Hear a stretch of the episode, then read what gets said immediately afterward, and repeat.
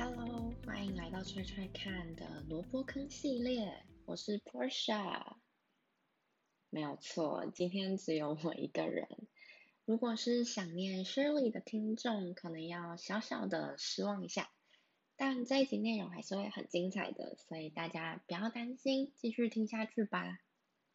在萝卜坑系列当中，我会和大家推坑一些我本人很喜欢的剧、书籍，或是其他我觉得可以分享给大家的各种作品。那这个系列也不会像弟弟共系列的节目那么长，大概就落在三十分钟以内吧。OK，所以 without further ado，我们开始吧。今天要分享的韩剧，其实我看了它两次，也就是说我二刷了啦。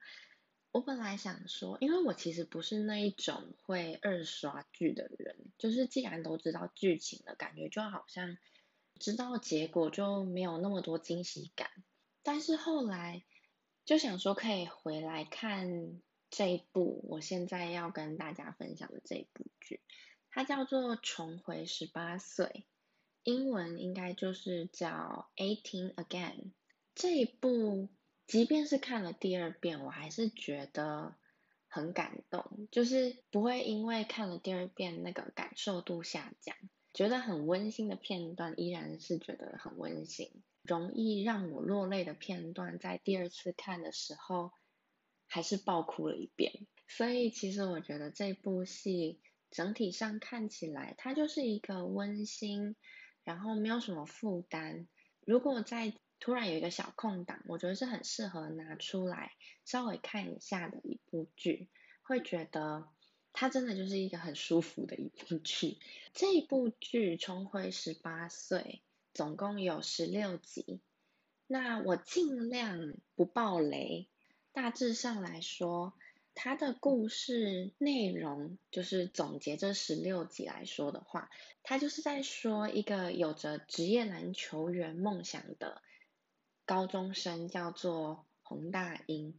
那他在高中毕业那一年，因为有不可抗力的因素。所以就放弃了他的梦想。那这个不可抗力的因素是什么？我就在这里就不透露了。如果想知道的话，就可以去看那部剧。那他在十三十七岁的时候，面对着破碎的婚姻，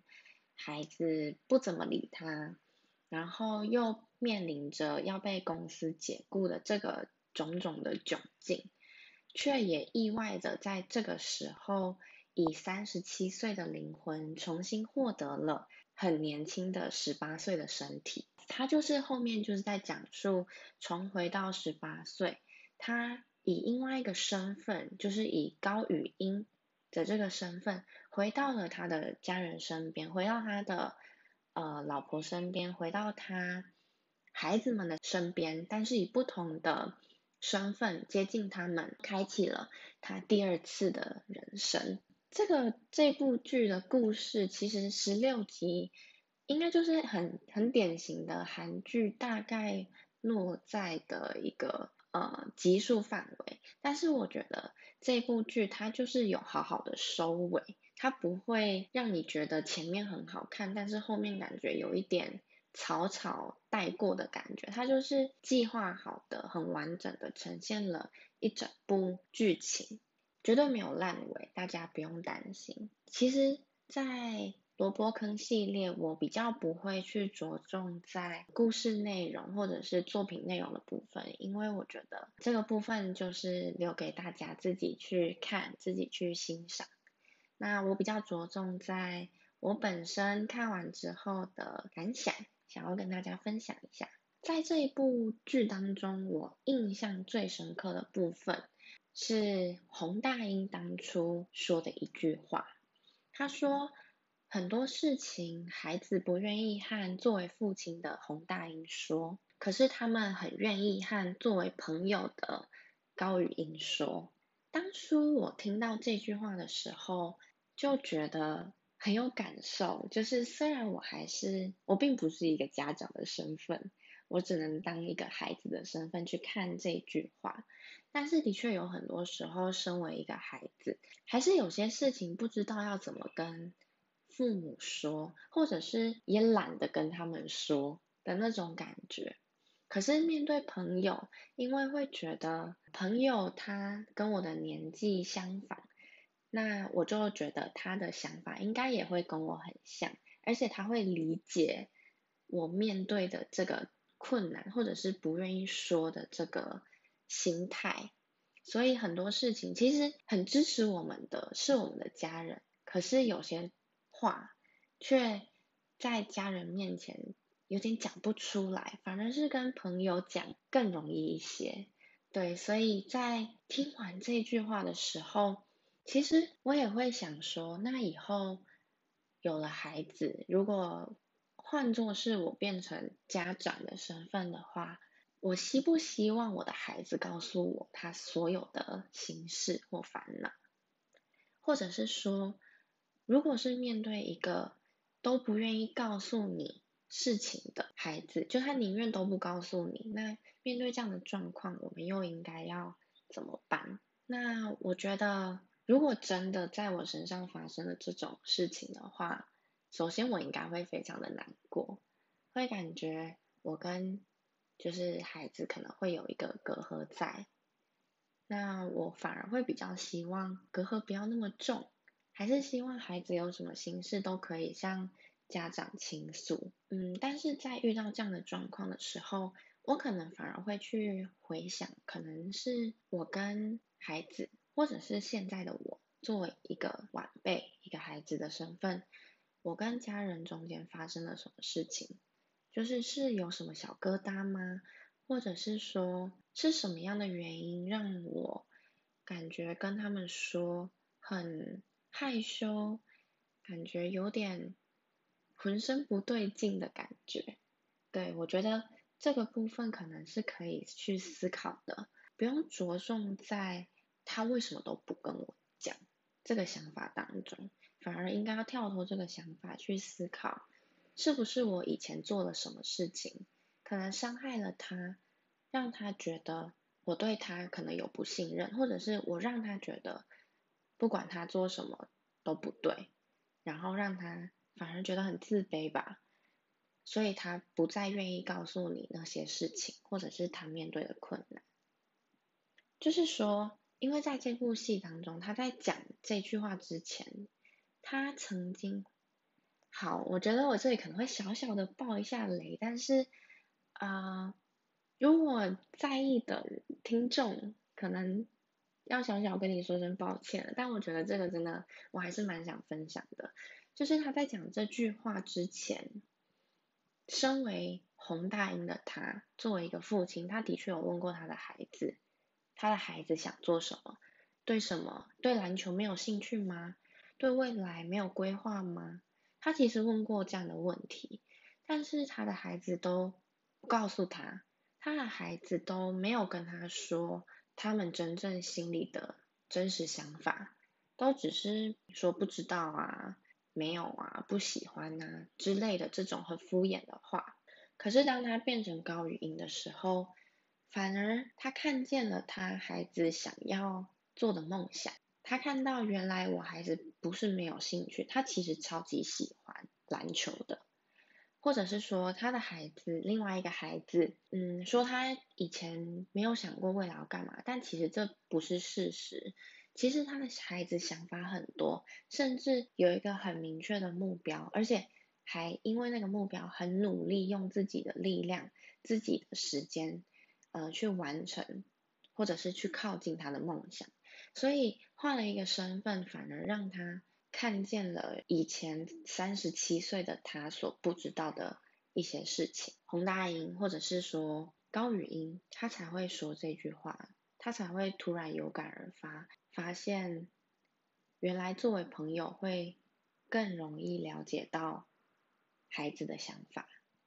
对，所以这个部分是我印象比较深刻的。看完这整部剧之后，其实不免俗的啦，还是要来一点点的呃延伸思考、心得感想嘛。其实我有慢慢的在在思考一些问题，就是说，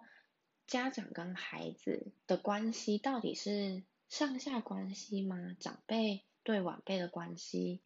是朋友关系，是对等关系，到底是什么样的关系？其实我觉得这个问题真的很难诶，即便是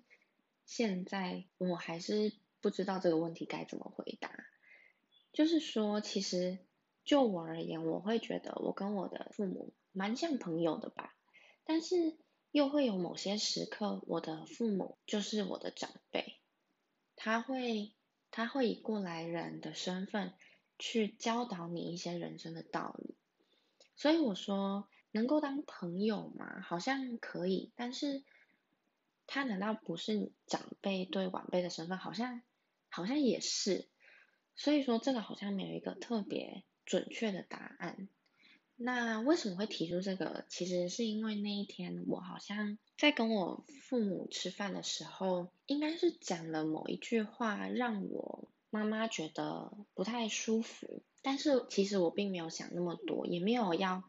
呃让她觉得不舒服的意思。那个真的只是可能就是一个随口说出，可能面对朋友也会讲的一句话。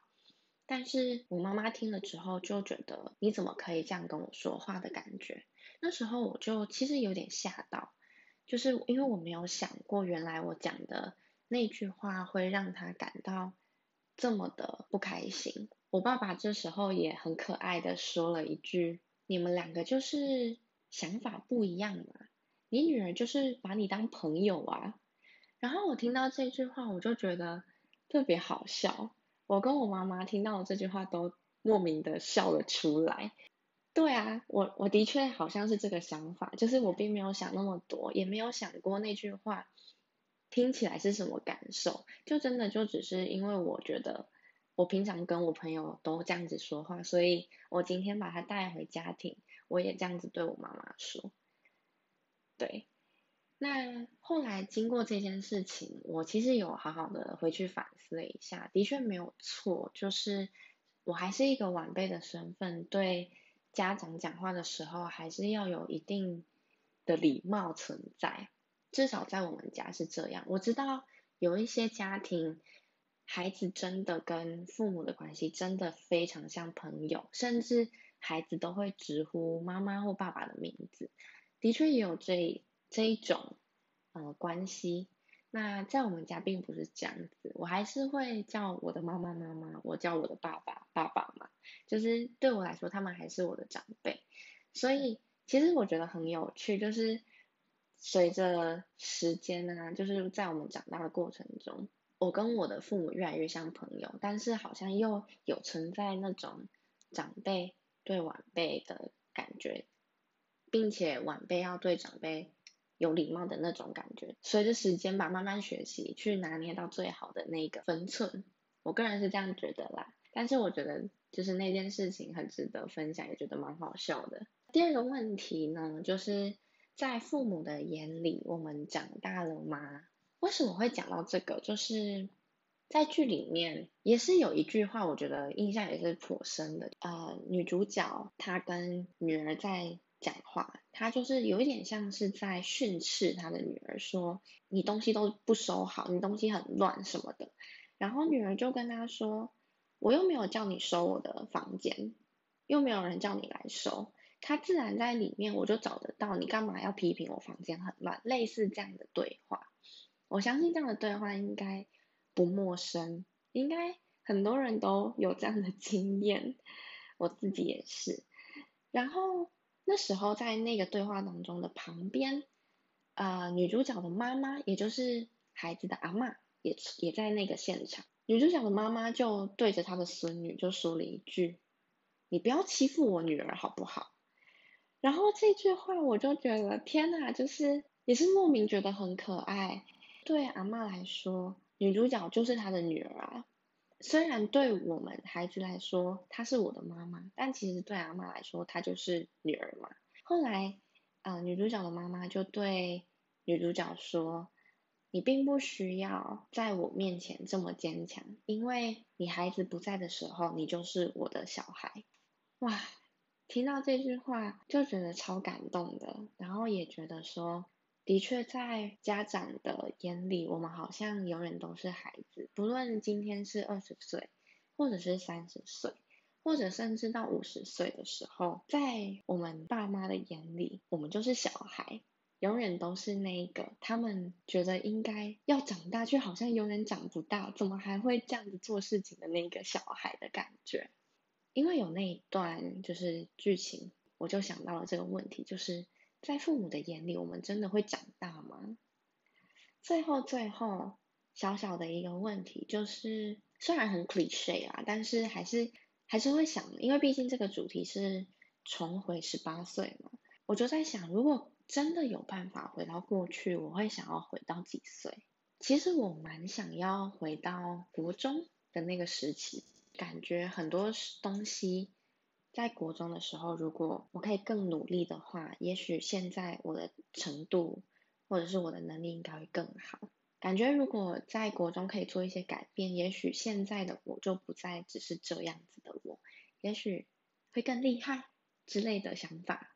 对，所以如果是我，我就想要回到过去，在我国中的时候那个那段时光。但是大家都不一样嘛，有些人想回到婴儿时期。婴儿时期其实也是一个很幸福的时期，但是对我来说，婴儿时期他没有办法沟通，所以 有点少了一点生活的乐趣。我还是喜欢跟人相处，对，所以婴儿时期可能对我来讲太小了。对，反正大家都会想要回到不一样的时间，可能改变一些什么，或者是重新经历一些什么。那不知道大家的想法是什么呢？如果可以回到过去，你又想要回到几岁呢？今天分享看完《重回十八岁》，而且是看了两遍之后的一些心得感想。嗯，那如果有兴趣的话，真的很推荐大家也去看一下，就是这部剧，会觉得真的很温馨。我觉得里面每一个人、每一个角色都有他自己的故事，就是他不是真的只围绕着我刚刚所说的女主角跟男主角。而已。其实每一个小小的配角都有一个很重要的故事，然后也有他生活的态度啊，或者是他的那一份坚持，就是大家都不一样。所以我觉得这部剧真的很好看，真的很推荐。那就废话不多说，真的就是有空有时间的人，很推荐大家去看《重回十八岁》（Eighteen Again） 这部韩剧。那今天的节目大概就到这边结束了。希望大家会喜欢萝卜坑系列的内容，可能会跟弟弟共系列不太一样，希望大家会喜欢。最后，想要知道我们的节目什么时候上架呀，或者是说想要看我们可爱的图片啊，我们在做完每一集节目之后，都会做一些小小的图片或者是文章给大家看，大家就可以去追踪我们的 Instagram，搜寻底线底线 T R Y T R Y C A N 底线底线，或是搜寻坡下雪莉的小小世界，就可以找到我们了。那除了在 Anchor 上可以听到我们的节目之外，也可以在 Apple Podcast、Spotify、Google Podcast、Breaker、Pocket Casts、Radio Public 都可以收听我们的节目。在 Apple Podcast 也可以帮我们留下一些星星，也可以留下你的评论，我们都会看到哦。那今天就到这里，谢谢大家的收听，我们下期见，拜拜。